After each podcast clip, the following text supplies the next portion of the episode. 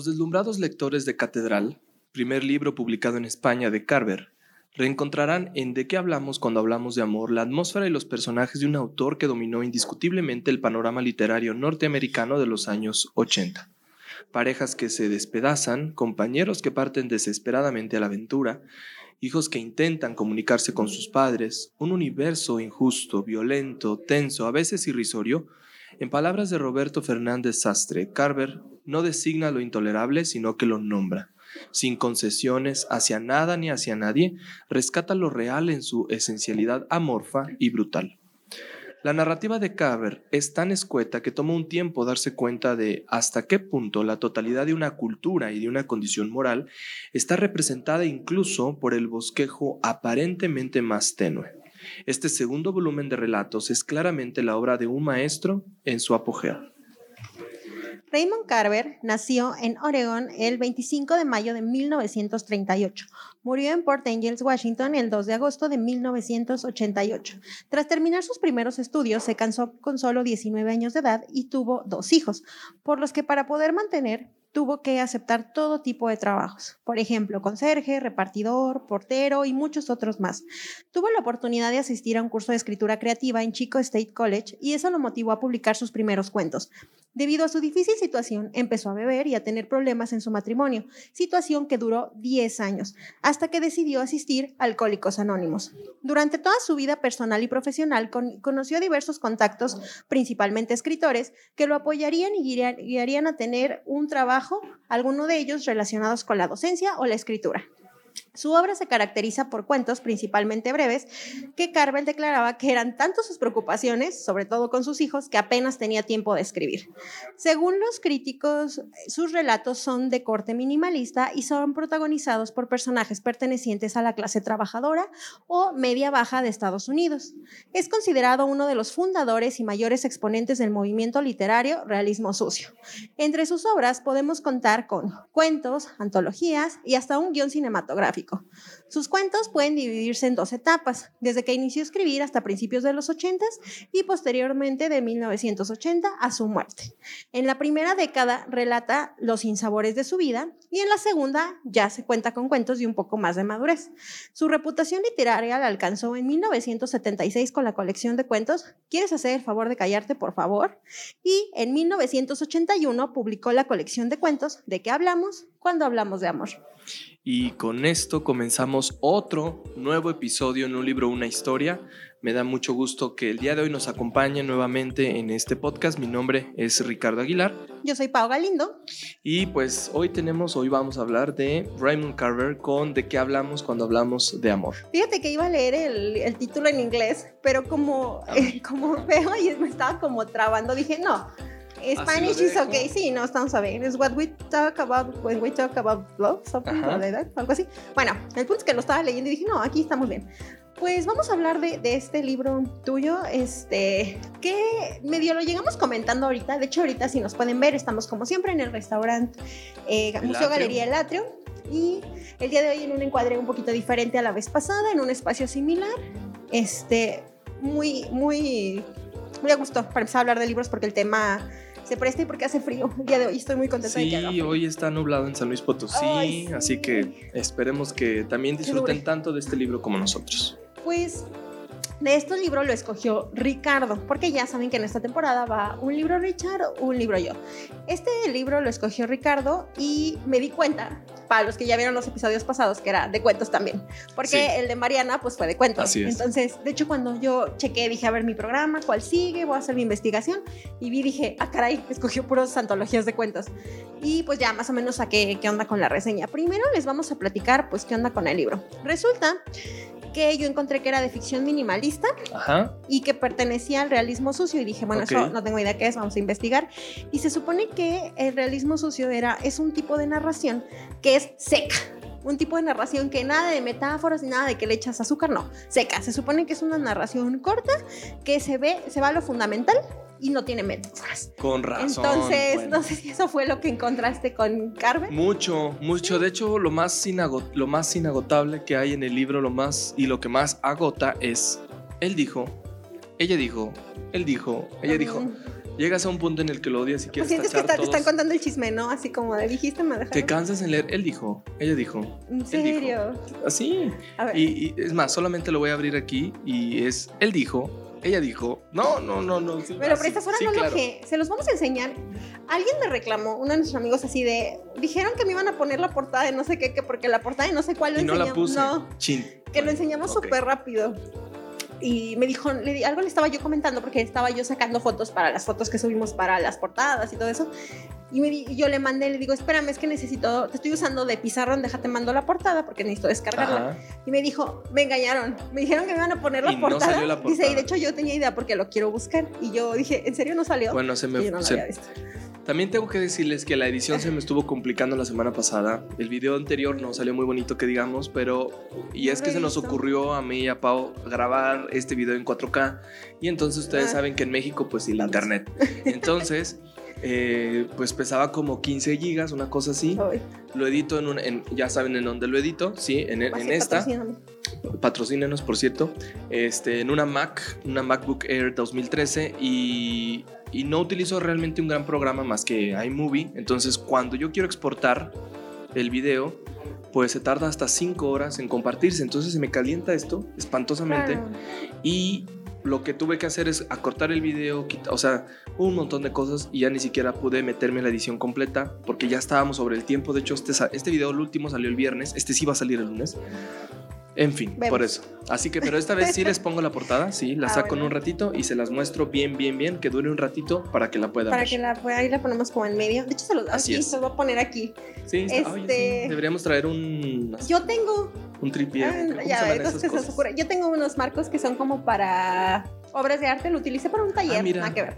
Lo utilicé para un taller donde expuse obras de arte, donde les exponía cuál era el misterio Cierto, de ya, Da Vinci. ya me acordé. ya me Esos acordé. tengo. Ok. Entonces, vemos. Hay que traerlos para, para que Para se quede la el- muestra. Es que luego estamos así de, y lo geamos y lo agarramos. Ahora, hay que decir que esta es la edición fea, porque Ah. hay una edición más bonita que no pude conseguir. La, lo busqué en Gandhi. Gandhi se acabaron sus ediciones recientes del 2020. Esta es una del diciembre del 2019 y había una, Una de mayo-junio del 2020, pero se acabó en todo el país y ya no hay de esta edición. Entonces solo queda la edición azul, esta edición con una ilustración Sí, no de tan hecho, bonita. o sea, no tengo idea. O sea, para los que nos están viendo en YouTube, ay, bueno, con mi, ay, con mi vaso de agua enfrente, que quién sabe si esté tapando esto, este, tiene una portada con un... Neta, no tengo idea qué es esto, pero está fea. O sea, literal, están volando unos gansos. Ay, no sé, está muy feo. Pero lo que tengo que decir es que el papel y la textura del libro ¿no? Pues es es una buena. grama. y de hecho el grosor del papel es bastante cómodo, bastante accesible y también te ayuda mucho por si quieres agregar notas. Yo, ustedes saben Sí. que yo agrego notas al principio y al final del libro y no se marca en la hoja de atrás. El grosor es, el gramaje es Para bastante una bueno. pluma buena, ¿no? Que con una pluma buena puedas hacer tus notas. Y lo hice con la de tinta china, Sí, entonces que esa es que ah, traspasa básicamente muy rápido, ¿no? El papel. Encontré, precisamente estaba buscando qué ediciones tenían y se supone que, bueno, para, me- no, para México lo trae Anagrama. Ya saben que Anagrama es la edición fresa de los libros que no existen aquí, normalmente son españoles y pues los traen, ¿no? Y Anagrama es fresón y es caro, pero no sé si yo me equivoqué, pero en- busqué los precios. Este, en, así como en internet del pasta blanda, y no está tan caro. Este lo vi que estaba en 220 pesos. Eso me costó 220 220 pesos, mexicanos. Y digital está en 129, 130 Ok. pesos mexicanos. Y el audiolibro está gratis, completo en YouTube. Todos los cuentos. No. No sé quién los narre, pero que se lo hubiera ahorrado 220 pesos. Sí. No se me hizo tan caro porque Anagrama tiene ediciones hasta de 400 varos, que dices, Los, siguientes libros que vamos a leer son los que están caros. Mm, Y Y pues, tengo la- que empezar a juntar para comprarlos porque Pues- es mucho lujo en esta época de crisis. Pues sí, la verdad. Pero Ya, pues ya, ya mero, ¿eh? Pero Tenemos dos semanas más para que salga otro libro. es cierto, tuyo. Anagrama es una edición cara y estas son las únicas baratas. Ah, ya. Ento- pero hay entonces una más bonita. Sí, es color rosa Ah, Rosa ah, claro, Sí, la vi. y sí la portada es un, un ciervo. Bueno, un venado. Como de frente, como si fuera una carta de. Ah, sí, sí, la vi, sí la vi. Mucho más bonito y creo que es más grande. Mm. Pero bueno, creo que. Bueno, ahorita me- ya nos vas a contar qué show, porque vamos a ver si de qué sale o qué onda. Resulta que tiene 17 cuentos. Ajá. Este, y los acabo de ver y son extremadamente cortos, los 17 Ujú. cuentos. Igual que, la- cuéntanos, porque yo no lo he leído, este libro solamente lo leyó Ricardo.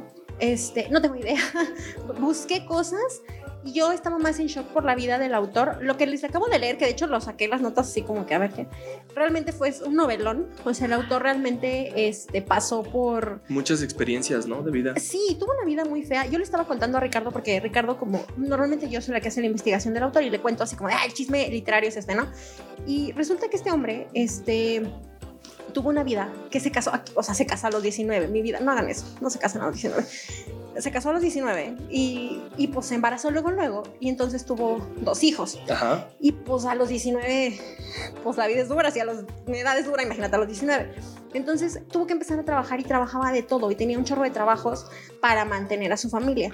Y eso orilló a que él se volviera una persona pues estresada, violenta, que pues llegaba a su casa de malas y hay, hay como una, no, muchas notas más bien donde se supone que él, este, su esposa lo demandó por violencia como familiar es, y luego le puso el cuerno a su esposa porque se fue a vivir a no sé dónde y ahí le puso el cuerno y luego creo que la golpeó y entonces era alcohólico y tomaba un buen y duró así 10 años de su vida en ese periodo.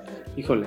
Donde tuvo amigos que eh, pues le echaban la mano, como les contaba en la reseña, para que no se muriera de hambre y pudiera mantener a su familia y le daban chambitas así de, oye, yo estoy de profesor en esta universidad, vente a dar clase, tú que sí estudiaste no sé qué. Entonces, realmente como que su vida fue así de con mucho caos. Ajá, y él cuenta, él mismo cuenta en entrevistas que él escribía lo que podía y cuando podía, porque no tenía tiempo pues con sus hijos y con la casa y con los trabajos. Entonces escribía, según sus editores, súper caóticamente. O sea, escribía de sus broncas y a lo mejor era una buena historia, pero como decir, ay, aquí está la tarea, ¿no? La hice y aquí está en caos. Él hacía eso y eso obligaba a que sus cuentos, no sé, porque no tengo idea de eso, no lo encontré, me lo vas a contar, relataran como mucho esta vida normal pero como sacar una idea, es como si tú, Ricardo, dices, oye, estoy fastidiado, me siento, me, aquí está la historia de ahorita en la tarde, ten, ahí está. Ok. Así lo cuentan sus editores. ¿Tú qué me tienes que decir al respecto? Pues es una, esto, este, esta historia que les estamos contando aparece por ahí de los mediados de los 70s, principios de los 80s. Ajá. Primera mitad de los 80s y última mitad de los 70s. Okay. Y en efecto, toda esta vida se refleja en los cuentos, que se considera un gran maestro del cuento contemporáneo, eh, Raymond Carver. Y una de las cosas más interesantes de lo que investigaste de este autor, lo cual yo no lo sabía, a mí casi no me gusta investigar sobre la vida, más bien casi nunca lo hago. Me gusta el chisme. Pero está bueno porque entonces te contextualiza sobre por qué escribía como escribía. Y la verdad es que no son cuentos tan que los vayan a sorprender creo que me dejé llevar por la me, dejé llevar por las calificaciones de Goodreads. Yo por eso los elegí. Elegí libros con una categoría de puntaje muy alto para esta temporada. De hecho para las dos temporadas la siguiente también la cuarta. Y, y, la verdad es que probablemente le ponga tres estrellas al libro. Ok. ¿por qué? porque tiene muchos errores como libro eh, digo errores, no crean que soy profesional. No, no, no, no. Lo que pasa es que hay cuentos en los que los finales no me parecen como muy bonitos o al menos no te dejan algo. A mí lo que me gusta de un libro es que me deje una lección, un aprendizaje, un recordatorio, una sensación, un recuerdo, algo, algo que me conecte al libro. Y de todos los cuentos, el único que me atrapó mucho, ahorita lo contaré más adelante, es de qué hablamos cuando hablamos de amor. Ok, de hecho ese fue, ahorita les cuento, el que te contaba de la controversia. Ah, bueno, entonces, ok. Todos los demás son historias que creo que todos podemos, podríamos haber vivido, digo, no, no en México, pero sí en Estados Unidos, creo que son como escenas de películas, como relleno de películas. Entonces, ah, ok peleas como sin chistes, sin mucho sentido. Hay una que otra que está interesante, como que empiezan a agarrar fuerza las historias y algo les pasaba que se mueren las historias a la mitad, mm. como que le quitan la magia y dices, ¿qué pasó aquí? ¿Por qué no? ¿Qué, qué fue lo que qué fue lo que le pasó al autor como para matar la emoción, la intriga de lo que estaba sucediendo en la historia y de pronto se brinca otra cosa y está hablando de otro tema? Mm. Es como si ahora mismo tú y yo estuviéramos hablando del cuento, de los cuentos de, de, Carver y luego de pronto estuviéramos hablando de cómo nos fue en la semana, así como a veces debrayamos. Así, eso te voy a decir, es que sí nos pasa, Ajá. Así, como a veces debrayamos y ustedes seguramente se quedarán con esa sensación de ¿cómo? ¿De qué están hablando? Estábamos hablando de esto. Bueno, así mismo pero escrito. Pero escrito. Entonces, ahí te va. Voy a decir esto. Ayer que iba para mi trabajo, me tomé un taxi de mi casa al trabajo y entonces yo pensé, creo que puedo tener la capacidad para escribir un relato de mi trayecto de la casa a Ajá. mi trabajo en el taxi y que sea un cuento interesante. Así lo vi yo. Pues en, en los talleres de escritura, cuando te empiezas a, escribir, a aprender narrativa o así.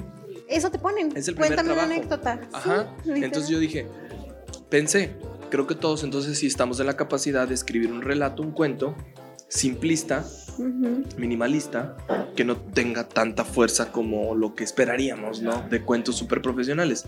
Y este cuento creo que es- estos cuentos es lo que tienen. Por eso me cansa el hecho de, ella dijo, él dijo, ella dijo, él dijo, porque en algún punto... No te está dejando nada, no te está Nada, aportando. es como relleno, relleno, relleno, relleno. Y lo importante lo dicen dos renglones y se acabó. Creo que esa es la grandeza de Carver, que en dos renglones te puede cambiar toda la historia. Creo yo. No, y es que me sorprende porque este, yo pensé, Ricardo normalmente pues escoge sus libros y siempre se emociona mucho. Y cuando llegamos a platicar, yo le enseño y le digo, ay, pues sí, vamos a empezar a grabar tu episodio, bla, bla, bla. Y le empecé a contar lo que había investigado el autor. Y Ricardo lo vi con cara así de, "Mm", así como de que es que. ay, Mira. no". Y eso fue como, o sea, a mí eso me diste a entender todo. como Sí, que, a- a- acabo de abrir, ustedes lo están viendo, acabo de abrir el libro así al azar y te voy a leer nada más como un bloque de una sección y ustedes van a no. ver que, que la narración son historias como, como normales, ¿no? Por ejemplo, aquí hay uno que dice lo siguiente. Edith entró en el cuarto de baño y cerró la puerta. James se quitó la cazadora y la puso sobre el respaldo del sofá. Encendió la televisión, se sentó en su sitio y esperó. Al rato Edith salió del baño. James estaba atento al televisor. Edith fue a la cocina y abrió el grifo. James oyó cómo luego lo cerraba. Edith entró en la sala y dijo, Creo que tendré que ir mañana por la mañana a que me vea el doctor Crayford. Creo que me está pasando algo serio ahí abajo. Maldita suerte, dijo James. Edith se quedó de pie moviendo la cabeza. Se tapó los ojos y se apoyó contra el pecho de James cuando éste se acercó a ella y la rodeó con sus brazos. Edith, mi queridísima Edith, dijo James Packer. Se sentía torpe y aterrado, y se quedó allí quieto, abrazado con desmaña a su esposa.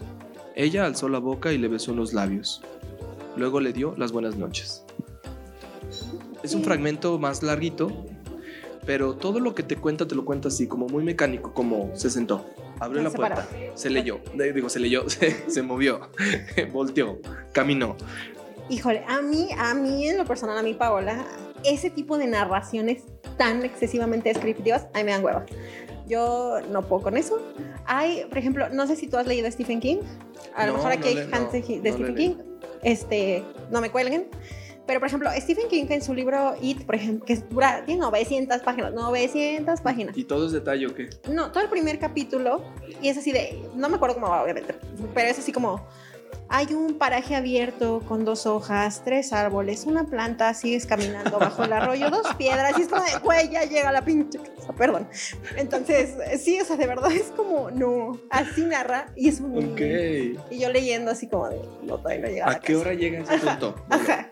yo lo comencé a leer, aquí le puse el 26 de agosto del 2020, ¿Cuánto te tardaste en leerlo? Tienes Ay, pues, muchos 176 páginas. muchos días, porque no me gustaba muy bien. Ay, sí. Y lo terminé de leer ayer 5 de septiembre.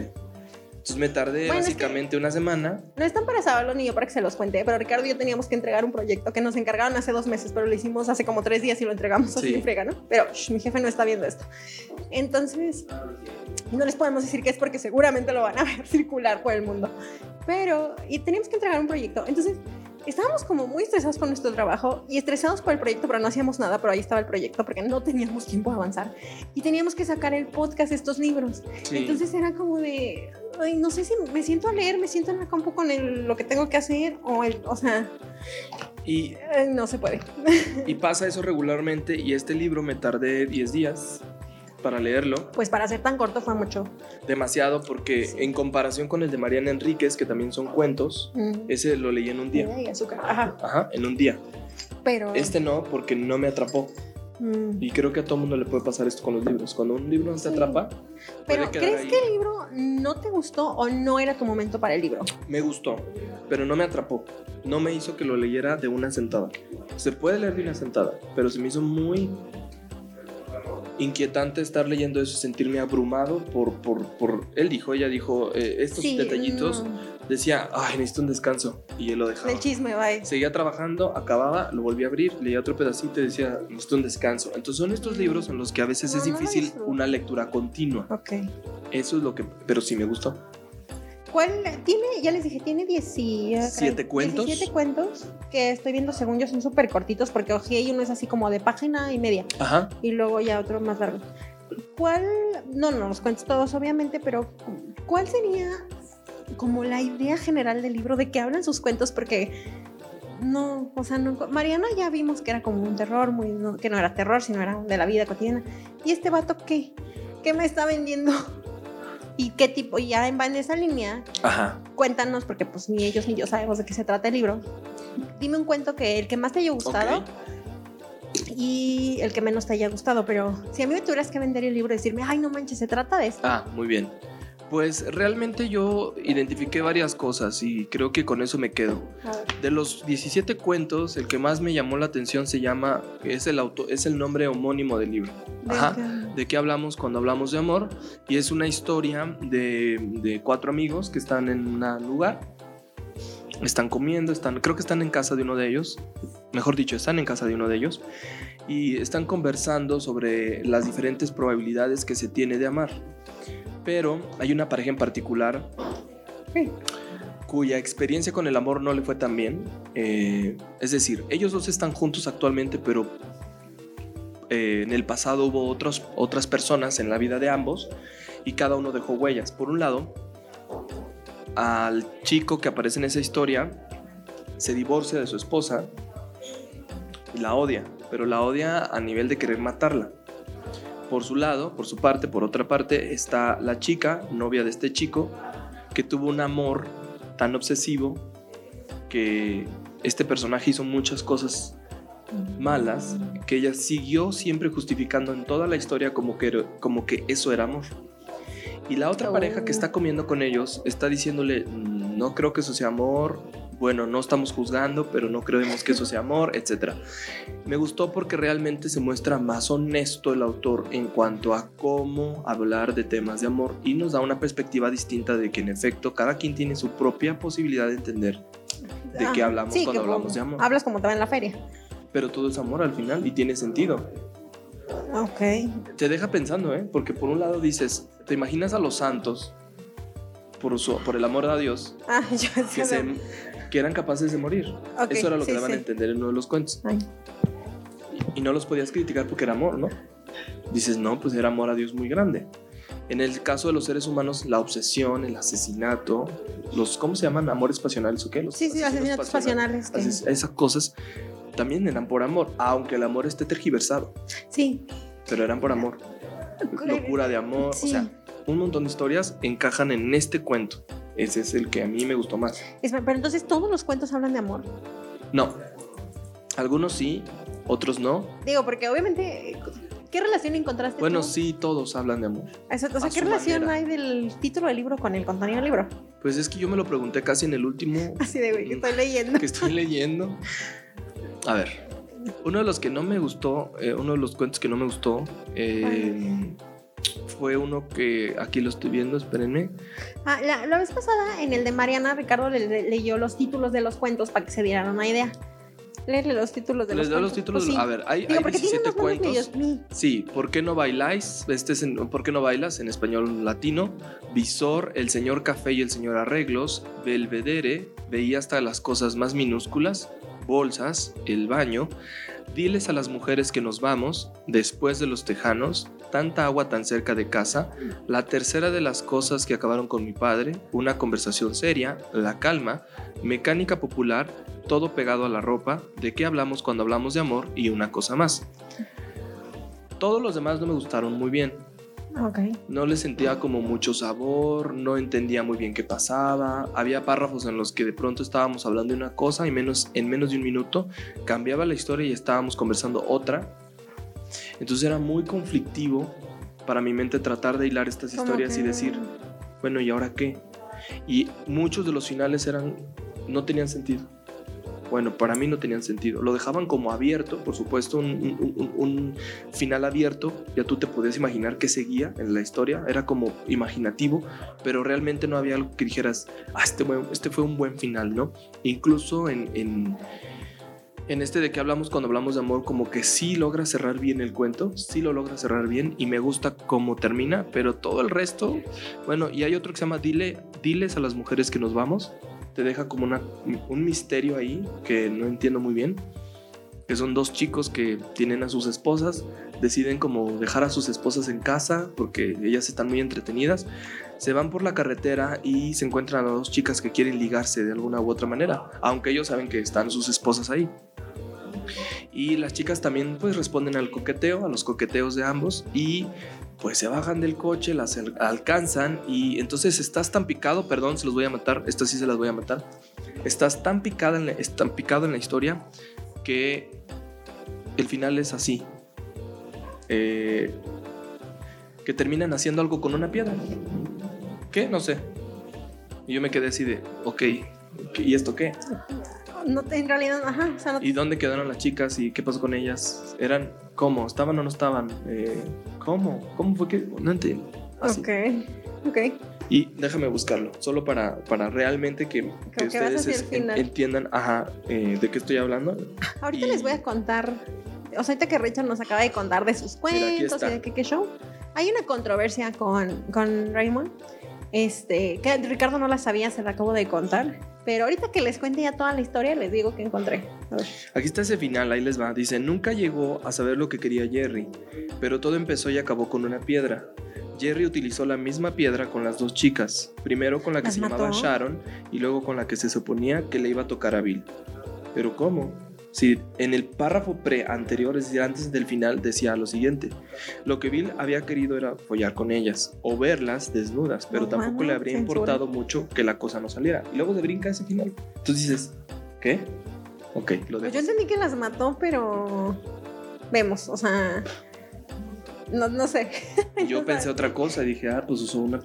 No, ay, tú Andaban estás, tan borrachos tú que, estás pensando otra cosa que, que, pues una piedra ayuda en esos casos. O sea, a, a- a ese nivel te deja. Entonces me quedé así como, dije, ok, no, está, está medio raro esto. Y no me gustaba que se quedara así. Estaba chido, sí, porque igual puedes imaginarte cosas, Ok. pero bueno, Pero entonces la mayoría de sus cuentos son como, así, como conceptos. así. ok. Pero Así. como conceptuales del. O sea, realmente tienen como alguna relación con el amor. Sí, sí lo tienen, porque en este caso estamos hablando de, de que de la infidelidad, por ejemplo, y cómo al final también es una forma Ah, de bueno, sí. ajá. Sí, porque el amor carnal de 10 segundos también es una forma de amor. No te. Ahí va a decir algo muy pelado. Pero no. Que, no sé. que- que está muy canijo eso, o sea, y ahorita vamos a hablar de... no te de- aquí, de- no te gusta. Entonces, Híjole, ajá, obviamente tenían que. tiene que hacer. haber algo, ¿no? Ujú. Y Ahorita vamos a hablar de, de- de normal people. porque vamos en el capítulo. Ah, yo Ya tenía acabé que. toda la temporada. Ah, muy bien. No, yo ahorita voy a hacer negocios con Ricardo porque quiero que me. Es que Ricardo sí tiene Apple y yo no. Yo soy pobre. Entonces voy a negociar con Ricardo para, Sí, que, para ver que la pueda series. ver porque creo que esa, bueno ya, Y quiero ver la de. esa serie me hizo llorar, Finding Jacob o Something Jacob. deprimirme, Sí. volver a ser feliz, no sé, muchas cosas. Este episodio se va a llamar. Netflix, este, no necesitas... Slash. Espera, espera. No necesitas series mexicanas Netflix. Por favor, deja de contratar a gente que trabajaba en Ay, Televisa. sí, no, no hagan eso. No, Bueno, pero igual viendo, sí. estamos viendo historias de novelas. Si quieren ver Oscuro Deseo, no está buena. Váyanse a pero Stars pueden Play. irse a echar un taco de ojo. Ay, pero... mm, No, mm, mm. está, mm, está chido el patito que sale ahí. Alex Spacer, Spacer, ¿no? Sí. ¿cómo se llama? Sí, Tiene cara de niño. Sí, pero yo lo busqué y dije, este niño salió en las novelas infantiles.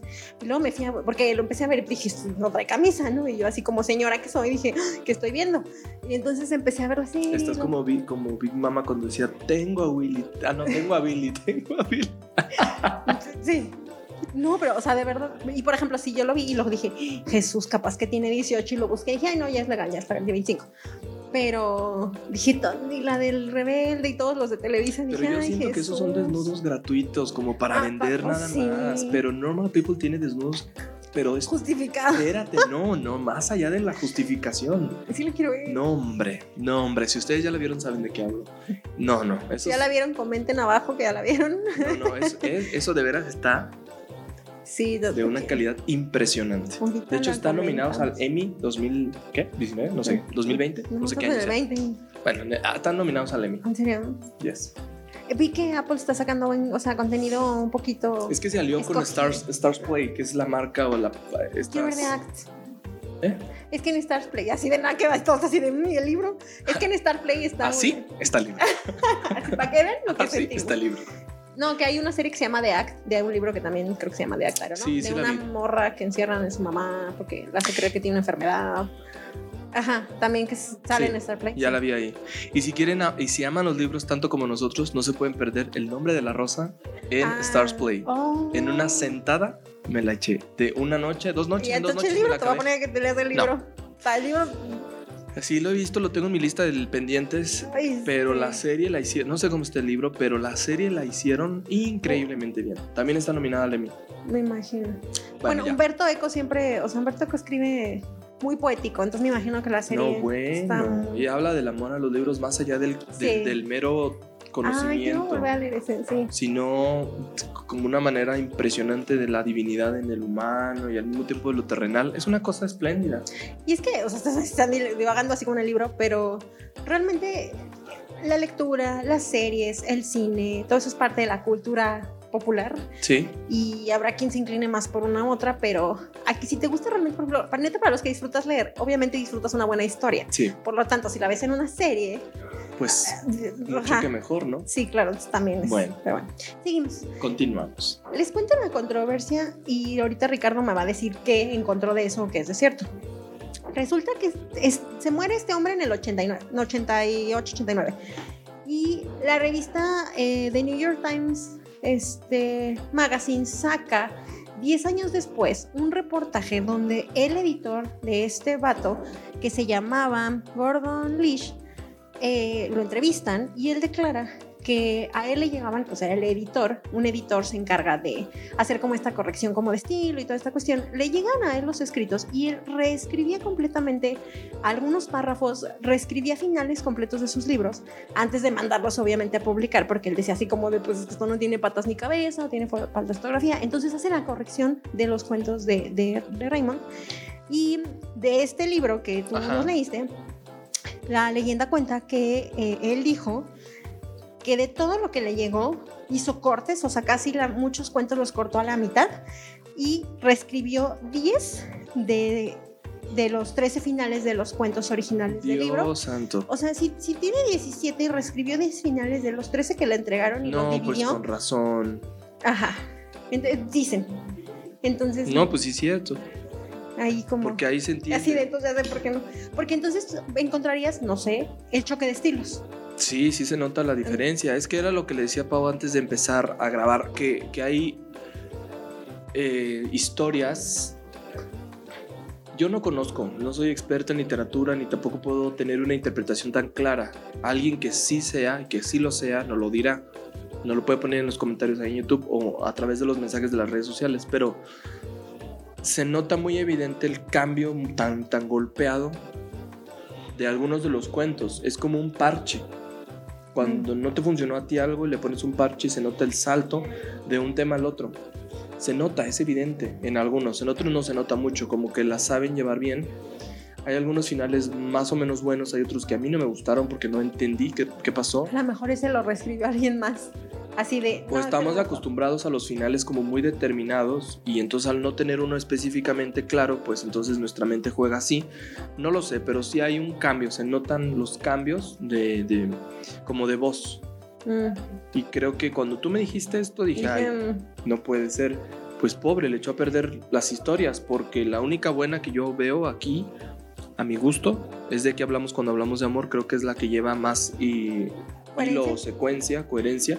Hay otra también por ahí de un niño en un hospital, hay otra así como historias así interesantes. Hay una de una pelea, por ejemplo, de una, un día de casa. Esas tienen como, como mucha hilación, pero el resto sí te desconcierta un poco cómo va abordando el tema y cómo va brincando de un tema a otro. Mm, aparte, bueno, se supone que él escribía cuentos porque no tenía mucho tiempo de escribir y escribía como pues rápido, ¿no? Como para poder entregar no sé por cuál, por una de las antologías le dieron un premio porque estaba muy bien escrita. Bueno, ustedes saber. Y el batito es famoso, o sea, sí, sí era. De hecho, como- aquí lo mencionan Era un como- escritor como, muy reconocido su rancho. Como, a ver, dice aquí que. mm, dice que es uno de los mejores maestros del cuento contemporáneo. Ajá, o sea, sí lo encontré y dije, bueno, allá en su, allá en donde él vivió, en sus Estados Unidos, pues bueno, por, por decirlo de algún modo. Pero no sé, como que yo me encontré como muchas opiniones encontradas de sus libros, pero dije, no me quiero spoilear nada, mejor prefiero que me lo cuente Ricardo. Y dije, "Mm, no lo sé. O sea, no, no, yo, No sé. a mí personalmente, a mí, Paola, no se me antojó leerlo.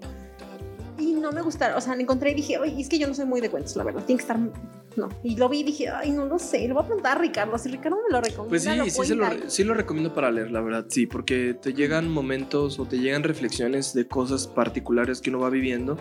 También depende del tipo de vida que hayas llevado para que el libro te conecte o conecte contigo bien, porque en mi caso, pues muchas de estas experiencias sí son totalmente americanizadas y entonces no concuerdan Ah. mucho con el tipo de vida que llevamos en México. Por eso me ocurrió, dije, ay, pues yo voy a escribir uno de este tipo, pero, pero con relatos mexicanos, ¿no? Con relatos que lo que vivimos en México. Y hasta me va bien y a lo mejor termino haciendo un librito así, que no está tan difícil. eh, y me apego a las reglas de Calvert, de un minimalismo maravilloso, de una Sí. cosa así sin tanto Ay, rebuscada y las palabras y el lenguaje. directo y al grano, vas directo, directo, directo. Bueno, esto realmente nos prueba así cual Remy de Ratatouille, que, que ni- cualquiera puede cocinar, pues cualquiera, Cualquiera puede escribir. Yo creo que si ustedes leen esto, sí, sí se les... Es más, no lo tienen que publicar, lo pueden escribir hasta ustedes. Sí, Sí, como y- y les va a encantar porque yo digo que se lo lean. O sea, a mí me gustó. Estoy diciendo que me gustó. Le pongo tres estrellas porque como que siento que algo le faltó. Pero a mí me gustó el libro. Y de hecho, tengo que decirles que tiene... Esta es la decimoquinta edición. Ah, ya vi, sí, sí. vi. Ya en un episodio Pau nos explicó cómo funciona y en qué funcionan las, las ¿qué? ediciones, Ediciones y la reimpresión. y las reimpresiones. Bueno, esta es la decimoquinta reimpresión y edición. ¿Sí? Entonces, sí, no, ya pasó Entonces- por un chorro de manos. ha pasado por muchas manos, desde el monito este que le cortó no sé qué cosa, hasta los actuales, ¿no? Que me imagino que incluso las primeras traían más de más de Carver que la última, ¿sabes? O sea, Ah, porque obviamente sí. las primeras Sí, salen y pues es lo que entregas y a veces se van hasta con faltas de ortografía, tú no lo sabes. Eh, sí tienen relación los cuentos con lo que se dice que su vida era un... No necesariamente, no. Re- creo que hay algunos, de, hay algunos de ellos que muestran la vida contemporánea de, de Estados Unidos, sobre todo de la época. Conflictos comunes en la cocina, conflictos con los hijos, conflicto entre los esposos, eh, peleas domésticas curiosas, tradicionales. Ajá. Realmente, probablemente sí, no digo que no lo haya tenido, pero más allá de eso que tú digas que hay algo en particular, que haya... No.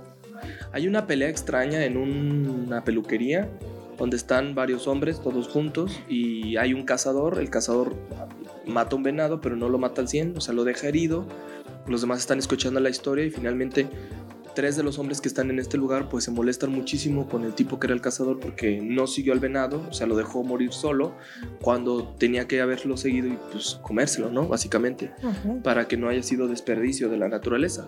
Y se acaba el cuento y entonces dices, ¿qué? Ay, O sea, ¿cómo? Sí, pero realmente no te está dejando nada que te aporte a tu vida un Pues no, yo dije, mensaje. Iba en el taxi yo y dije, a ver, voy a empezar el relato. ¿Cómo lo empezaría? Ay, pues era un día soleado donde Sí, pero iba el taxista y yo lo veía y entonces pensaba y llegué a mi trabajo y pues acabó el cuento. O sea, siento que son así, como que a veces son así. Mm, Y algo les iba a decir y se me acaba de olvidar, pero Y sí se me fue. Pero bueno, ahorita me acuerdo. pregunta también para Richard. Busca, vi que tiene oh, más antologías de. Sí. De, de- Ay, ah. Perdón, sí.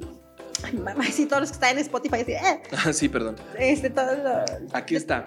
¿Quieres hacer el favor de callarte, por favor? Ajá. Ah, ¿De sí, qué me regalan hablamos? Cuando hablamos de amor, Catedral, Tres Rosas Amarillas, Si me necesitas, llámame y Principiantes, además de la antología Shortcuts, Vidas Cruzadas. Asimismo se ha publicado Carver Country, que contiene textos del autor como cuentos, poemas y cartas inéditas, y fotografías de Bob Adelman, el volumen Todos los Cuentos, que incluye los primeros cinco libros del autor y Todos Nosotros, que recoge su poesía completa. Ay, Yo sí leería los demás. sí tiene mucha obra, ¿eh?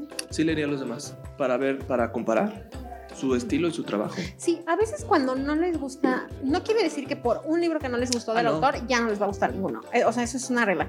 Y hay veces que dices, ay, es tan bueno que te gustan cinco del mismo autor y luego te llega uno y dices, ah, echa feo. O sea, ya no te gusta como eso. Yo creo que es, yo normalmente hago eso, sí digo, vemos como me pasó con Delirio de Laura Restrepo, que ya les dije que tengo el otro, de ella dije, no, es que quiero leer el otro. Si ya de plano el otro no me entra, esa autora no es para mí. O sea, ahí, ahí se queda uno. a fuerzas nada, ¿no? O sea, habiendo tantos libros, pero qué bueno que tú sí leeras otros autores. Sí, Yo sí los leería. feelings. No, sí los leería. La verdad quiero ver también, quiero ver qué, qué, qué onda con su poesía, porque qué tal que... Ahorita yo no sabía que era pues eso, sí, no lo sabía. Sí, narrador y poeta. Por ahí había una, me encontré así como una mini nota de que eh, algo estaba escribiendo, algo le, un amigo le ayuda, eh, como le da como unas clases, así como, o sea, él toma un taller, por eso decide empezar a escribir. No me acuerdo ni qué carrera era, pero él toma ese taller y dice, voy a escribir. ¿no? Y eh, entre todas esas cosas, un amigo le dice, oye, va a haber un premio de tal cosa, pues haz tus escritos, ¿no? El premio es monetario, o sea, te puedes sacar del hoyo. Gracias a que él escribe y lo manda a no me acuerdo cuál cosa, eh, le dan el dinero y Ok. pues con eso él se ayuda, como o sea, le da como más relax de sus deudas y de sus problemas familiares como para pues continuar un poco escribiendo, Ok. ¿no? Pero realmente no le tuvo tan fácil, no era como de esos escritores de me voy a ir a una cabaña seis meses a ver qué No, no, escribo. no, yo lo sentí así, ¿eh? Como un escritor con vida aparte. Real, normal. Y que en sus ratitos de tiempo, eso sí lo noté antes de que tú me lo dijeras, como que sí intuí que era una persona que leía en sus, que, que escribía en sus ratos libres. Sí, así como, Como que sí se nota muy claramente que eran ratitos. como sí, como en pedazos. ¿Y qué? Cu- Cuéntame, porque no le hallo como un, así, una línea. Nosotros, pues, este podcast se llama un libro, una historia, porque siempre les contamos chisme. ¿Qué te recordó? ¿Qué te, o sea, ¿qué, qué pensaste cuando leíste el libro? ¿Qué te movió de tu vida? Híjole, ¿Qué encontraste? creo que nada más una cosa, y de hecho fue el cuento homónimo, A ver. que pude entender un poco mejor que hay... Ahí parezco Andrés Manuel. Este, es que estoy hilando como que quiero decirles para no También equivocarme. él, pero pues él tiene 70. Ya sé, yo tengo 28. No, ¿cuántos años tiene? No me juzguen. Eh, bueno, yo lo que entendí acá, lo que descubrí acá, porque estaba viendo la, la par de Normal People, esta Ah. serie que habla de amor. Y estabas Entonces, más pegado, yo creo que a las... sí, estaba mucho más. No, para allá me cambió la vida, aquella. Y este me vino a hacer reflexionar que en efecto hay muchas circunstancias, cosas que la gente considera que es amor y es válido. Y que normalmente nosotros a veces casi siempre juzgamos como que debe de haber un amor perfecto, que es como lo que correctamente debería hacerse. Pero, ¿quién dice que eso no es amor? Y luego también te vas a la contraparte, porque se supone que si te hace sufrir, entonces no es amor, pero ¿qué tal si van juntos? O sea, es un rollo más filosófico, Sí. como más de reflexión personal de lo que, a ver, ¿qué considero yo que es amor en mi vida? Ah, me estoy dando cuenta de que estoy siendo muy cuadrado, por ejemplo. Estoy siendo muy... eh, estoy, quiero seguir a fuerza unos lineamientos de lo que es realmente el amor y quizá realmente no es por ahí el asunto.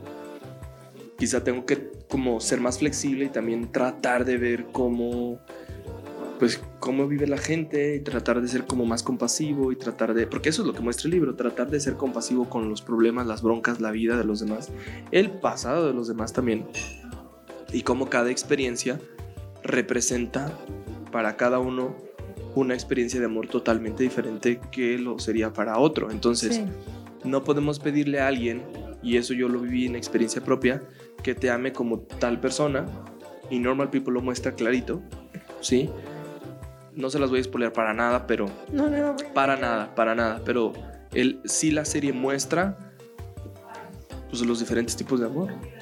Y tú solita vas a decir, sí, pues ese es el mío, ese es el mío, ese es el mío, me identifico con este y ve, ve cómo al final es amor.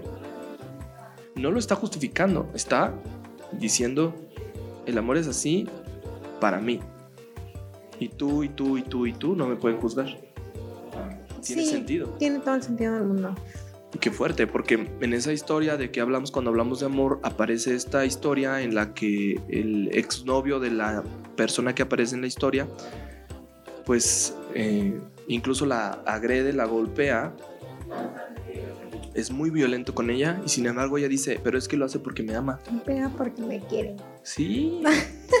y no se va de esa relación porque realmente se siente bien con que alguien la, le haga lo que le está haciendo. Que ahora se llama apología del delito, ¿verdad? ya lo vimos con un youtuber muy famoso. Ah, Bueno, es lo mismo, pero la diferencia es que la ventaja, mejor dicho, es que esto lo deja al criterio de quien lo está leyendo y no significa que sea la realidad.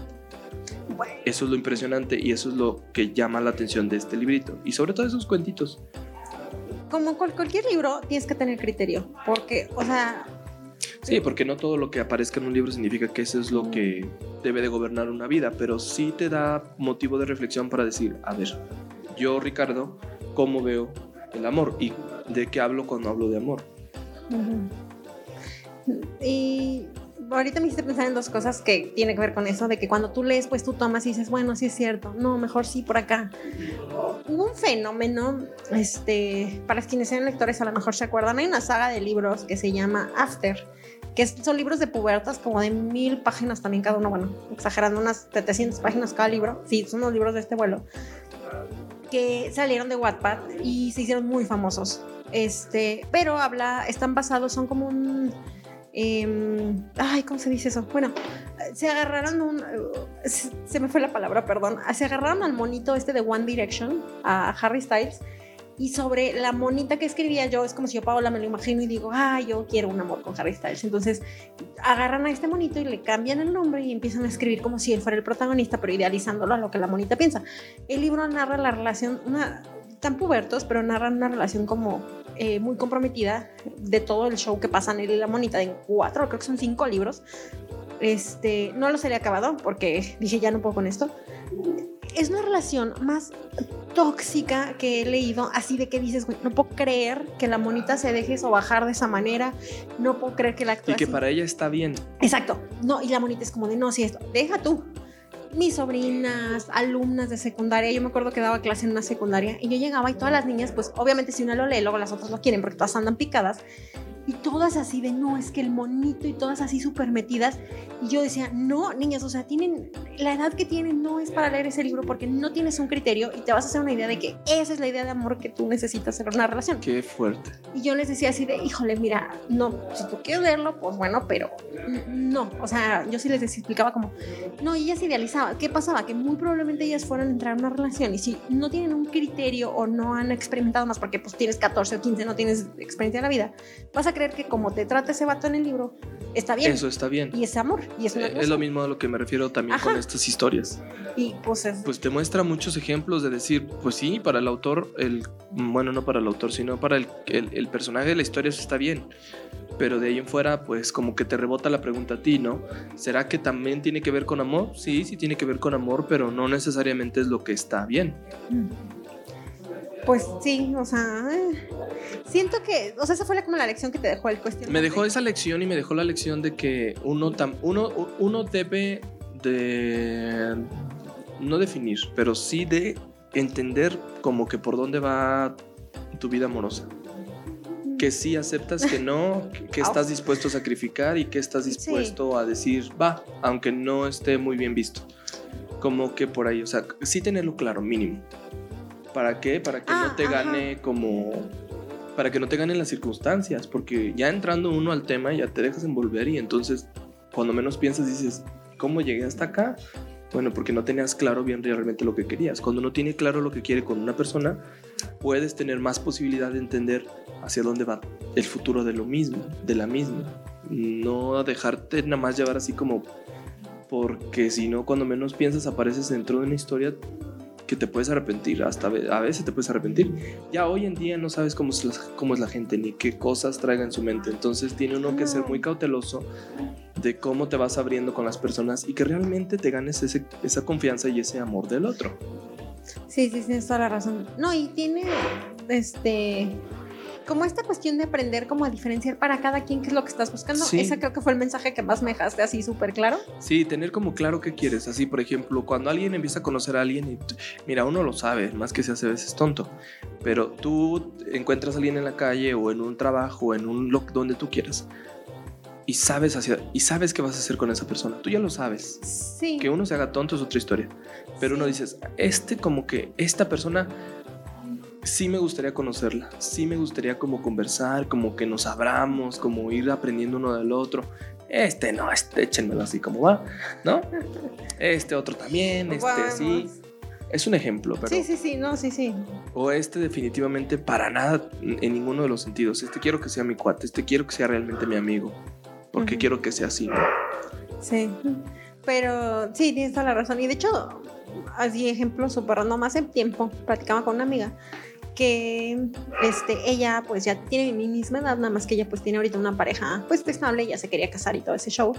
Y ella me decía, yo añoro neta el trabajo que tengo, no les voy a decir dónde trabaja, porque es como un horario en el que yo puedo trabajar de 8 a 3 de la tarde, no, no trabajo en gobierno, pero trabaja de 8 a 3 de la tarde. Y ella me decía, yo lo que añoro es llegar a mi casa y poderle cocinar a mi novio y sentarme toda la tarde a ver lo que si él prepara, este, él es maestro, si él prepara su clase y, y pues así como que, y sentarme y pues ser mamá de casa y cocinar y yo neta volteé y así de, güey, qué hueva. O sea, Pero para ella eso es lo que... ajá, pero, ah, pero dije, pero es lo que tú estás buscando. Pues, Adelante, sé feliz. y ella me dice, es que yo no puedo creer, pues, por ejemplo, tu conta, o sea, así como de, pues, ¿qué sientes cabeza, mi hija? Yo, no, mi hija, es que no es lo que estoy buscando ahorita, o sea, me cae, bueno, en ese Y, momento, y- ¿no? y luego la bronca es esa, ¿no? Que a veces la gente se quiere meter en cosas que... incluso tus papás, ¿no? O sea, que tus papás te digan. Que empiezan a de, opinar y "No, decir". No era por ahí. Y tú así. de, Pero es que no necesariamente conocen, mira, realmente no van a conocer realmente lo que estamos pensando, sobre todo las experiencias que queremos vivir y lo que necesitamos vivir. También esa es otra Si cosa. Y también tenemos que empezar a... No. Si la tuya o la mía supieran, nos Qué bueno que no sabe usar. YouTube porque no lo ve. Prefiero quedarme sin vistas, pero que no lo vea. Yo también. Pero bueno, pues ya, Es todo lo que nos tienes que contar de libro. es todo lo que tengo que contarles. Pues este es el libro 220, 220 pesos este, Sí. en librería, 120 digital, gratis en, en, pla- en YouTube. YouTube. Lo pueden escuchar y si conocen algún otro libro del autor, pues también recomiéndenos. Nos han llegado un par de recomendaciones como en algunas publicaciones así de, oigan, lean uno de él. Sí, Entonces, vamos a ver si las ajá, Pues díganos, ¿verdad? Para nosotros también ampliar y Para ah, agregarlas, así pues les es. gusta. Entonces, pues terminamos. Publicidad. Redes sociales. Recuerden que nos pueden encontrar en todas las redes sociales como un libro, una historia. Les quiero pedir un favor particular porque en YouTube todavía no tenemos la definición de arroba podcast de libros porque, porque nos faltan suscriptores todavía para llegar a ese nivel. Pero mientras tanto estoy viendo unos problemas de que si tú lo buscas como un libro, una historia en, Sí, YouTube, no sale Ay, no. y buscas y buscas y buscas y no aparece. Entonces, lo que pueden hacer es, y que nos pueden ayudar, es poner el título del, libro, por ejemplo, este de qué hablamos cuando hablamos de amor, espacio, un libro, una historia, y les va a salir instantáneamente. Así es más fácil, ya cuando se lo vean, se suscriben y... Sí, suscríbanse, porque hay muchos. Tengo Sí. conocidos que me dijeron así: ya te vi en YouTube, ya te suscribiste. Ah, no. Y yo, Ajá, así, por favor. Suscríbete. sea, Exacto. Entonces, en redes sociales, todas las demás, un pod- eh, podcast de libros y en YouTube, búsquenos así como el título del libro, el que ustedes quieran escuchar, lo pueden hacer en, en ver también en YouTube o irse a cualquiera de las plataformas, tanto en Spotify como en Apple Podcast. ¿Cómo Ay, estás en Goodreads? Como Pau Galindo en todas mis redes sociales, en Goodreads, en Instagram, en Twitter, como Pau Galindo o arroba soy yo en bajo Pau Galindo. And you? Y a mí me pueden encontrar en Goodreads como Ricardo Aguilar Martínez y en Instagram y en Facebook como Ricardo Aguilar Martínez o arroba aboynametrick, así como se oye, Así aboynametrick. se escribe. Así se escribe, un chico llamado Rick en inglés. Así me pueden encontrar en las redes sociales. Y pues terminamos. Ya acabamos, nos Sí, vamos. me bien rápido. Nos Se va vamos. muy rápido. Suscríbanse por favor al canal, denos like en las redes sociales, porque les tengo una sorpresa para los siguientes episodios. siguiente pero si episodio. no se suscriben, no. Sí, no van a poder participar y se van a quedar fuera de la dinámica. Entonces ahí se los cuento en el siguiente. Gracias a todos, nos escuchamos el próximo lunes y nos vemos el próximo lunes en Un libro. Una historia. Bye.